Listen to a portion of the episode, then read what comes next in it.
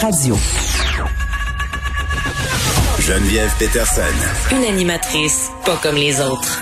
Cube Radio. Ah, j'ai tellement aimé ma discussion avec elle la semaine dernière que je la ramène aujourd'hui. Elsie Lefebvre est avec nous, qui est chroniqueuse au Journal de Montréal et au Journal de Québec. Elsie, salut. Bonjour Geneviève.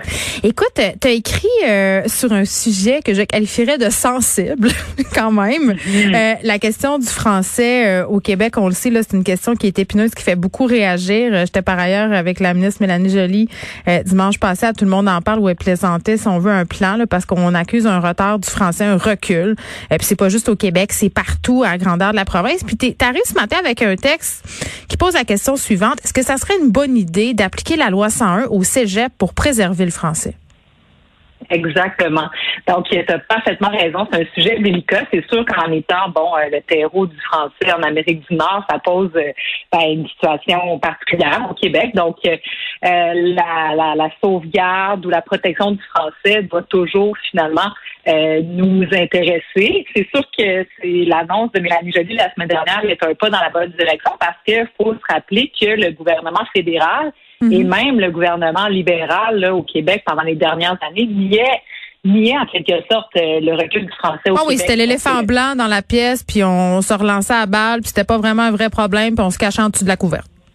Ben exactement. Donc euh, oui, il y a des bonnes nouvelles dans le sens que c'est vrai que la loi 101 fonctionne pour euh, les enfants, les enfants d'immigrants, donc qui sont forcés à aller à l'école au primaire en français mhm. et au secondaire aussi. Donc oui, la connaissance du français euh, se porte euh, relativement bien, mais l'enjeu, c'est la langue d'usage. Donc, on peut bien maîtriser le français, mais si ensuite, quand euh, on se dirige vers le marché de l'emploi ou à l'université ou dans sa vie de tous les jours, on vit en anglais, bien là, ça pose un problème pour euh, la survie du français au Québec, surtout à Montréal. Ben oui, parce qu'une langue, on le sait, là, si tu ne la parles pas, à un moment donné, tu la perds. Tu n'as plus ces acquis-là. Euh, mais moi, je pose la question parce que là, euh, ben, il y a deux affaires là-dedans. La première, appliquer la loi 101 au cégep, je comprends.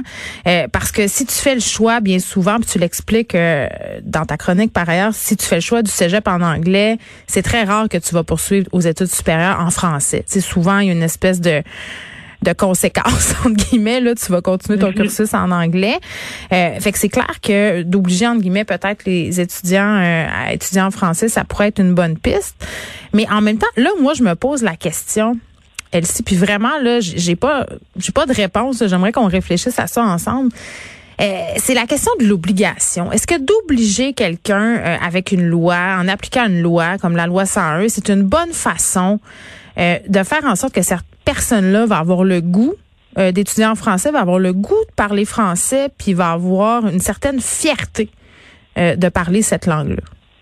Ben, c'est sûr que tu touches le point crucial parce que c'est ça qui fait que c'est un débat qu'on reprend euh, d'année en année, à savoir si on doit se diriger vers cette solution-là. Mais mm. c'est sûr que les statistiques sont claires. si on regarde les dernières les derniers chiffres, puis ça, on les a aux 10 ans avec les recensements, mm-hmm. on voit que 91% des allophones qui vont au cégep anglais voudraient ensuite s'inscrire dans une université anglaise. Donc, 91% des jeunes allophones. Puis de ces gens-là, 72% voudraient aussi travailler en anglais. Donc, on voit qu'il y a comme une autoroute qui mène finalement vers une vie en anglais. Donc, à ta question à savoir si on doit l'obliger ou non, bien, ça, c'est la grande question des politiques publiques parce que euh, pendant des années, justement, le Parti libéral, euh, dans le, gouvernement précédent, puis là, la CAQ, on va voir, puis c'est pour ça que c'est intéressant parce que là, on attend Simon Jeanin Barrette va déposer ses mesures bientôt, mais on sait toujours pas ça sera quoi. C'est que quand on veut sensibiliser puis euh, favoriser, mais sans le contraindre, ben souvent ça marche pas. Puis on l'a vu là ici dans la, la pandémie au Québec. Euh, du moment où on incite les gens à pas voyager, à faire ci, mais c'est quand c'est interdit que c'est clair qu'on voit des résultats plus tangibles. On le voit avec la ceinture de mm. sécurité, avec l'alcool au volant, etc. Fait c'est sûr que c'est plate, mais en même temps, qu'est-ce qu'on fait? Parce que là, euh, tu sais, quand on regarde la langue d'usage à Montréal, donc ça, c'est la langue parlée. En 2016, au Québec, euh, c'était 53, à Montréal, c'était 53, euh, on est rendu à 53 seulement de personnes qui utilisent le français. Donc, bientôt, à Montréal, hmm. les gens qui parlent le français, ça va être minoritaire. Ben là, tu, dis Montréal, tu as dit le mot-clé. là. Euh, c'est une question très montréalaise parce que si tu vas au cégep de Chicoutimi, tu te poses pas la question. Il y en a pas de cégep ben, anglophone en Abitibi. Euh, il y en a pas euh, non plus dans, je sais pas moi, en Gaspésie. C'est un, un problème très montréalais. C'est important qu'on s'y attarde parce qu'il y a beaucoup de population à Montréal. Mais n'empêche, le recul du français, il est aussi en région. parce que, puis j'en discutais hier avec Antoine Robitaille. Une chose qui m'inquiète beaucoup, moi, c'est de voir mes enfants. C'est sûr qu'ils grandissent à Montréal dans des milieux super multiculturels. Euh, donc, le, le franglais, euh, là, se parle allègrement. Mais les ados qui grandissent euh, au Saguenay-Lac-Saint-Jean, en Abitibi, en Gaspésie, euh, un peu partout là au Québec, finalement, sont en contact avec la culture mondiale, c'est-à-dire consomme des produits culturels sur Netflix, consomme de la musique en anglais. Euh, j'ai l'impression que euh, la loi 101 dans les cégeps, c'est une chose, mais qu'on devrait s'attaquer à la question du français beaucoup plus tôt, euh, en amont, pour aller chercher justement cette fierté de parler français. Les enfants, en tout cas moi c'est ce que je constate, c'est pas une étude scientifique, tu vas me dire, mais mais sont de moins en moins attachés à la langue. Puis même moi qui ai 38 ans là, il y a encore, je sais pas moi, quelques mois là, avant qu'on discute de ça un peu partout. Euh, dans la foulée de l'enquête du Journal de Montréal, je me disais, bof, le français, euh, on capote tout un peu avec ça? Ben oui, ben c'est sûr. C'est sûr que l'idéal, c'est ça, c'est de le valoriser puis que les gens soient fiers puis que ça soit finalement comme en guillemets à la mode et, euh, et, de parler français. Mais, comment on fait ça?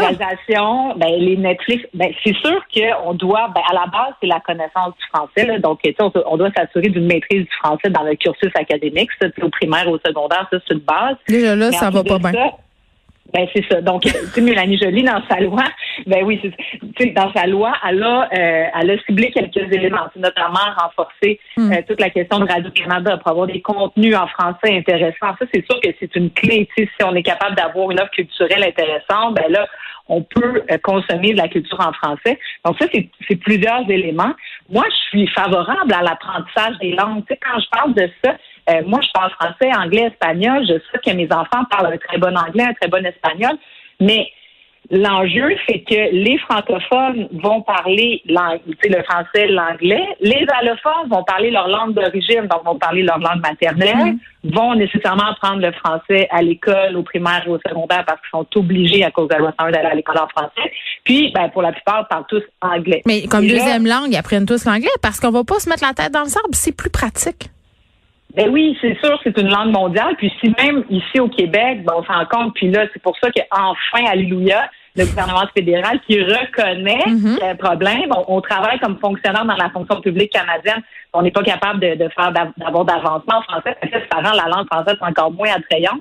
Donc là, si on peut régler ces éléments-là, bon, ça, c'est quand même une bonne nouvelle. La semaine passée, que le fédéral veut s'y attaquer, les jeux bilingues, etc. Maintenant, euh, Simon Jeanin Barrette va devoir adopter euh, des mesures, effectivement, je sais pas, il va y avoir l'affichage probablement, il va y avoir. Euh, oui, mais mettons, OK, on jase, là. Est-ce que attirer plus d'étudiants le fun en région, ça pourrait constituer une bonne affaire?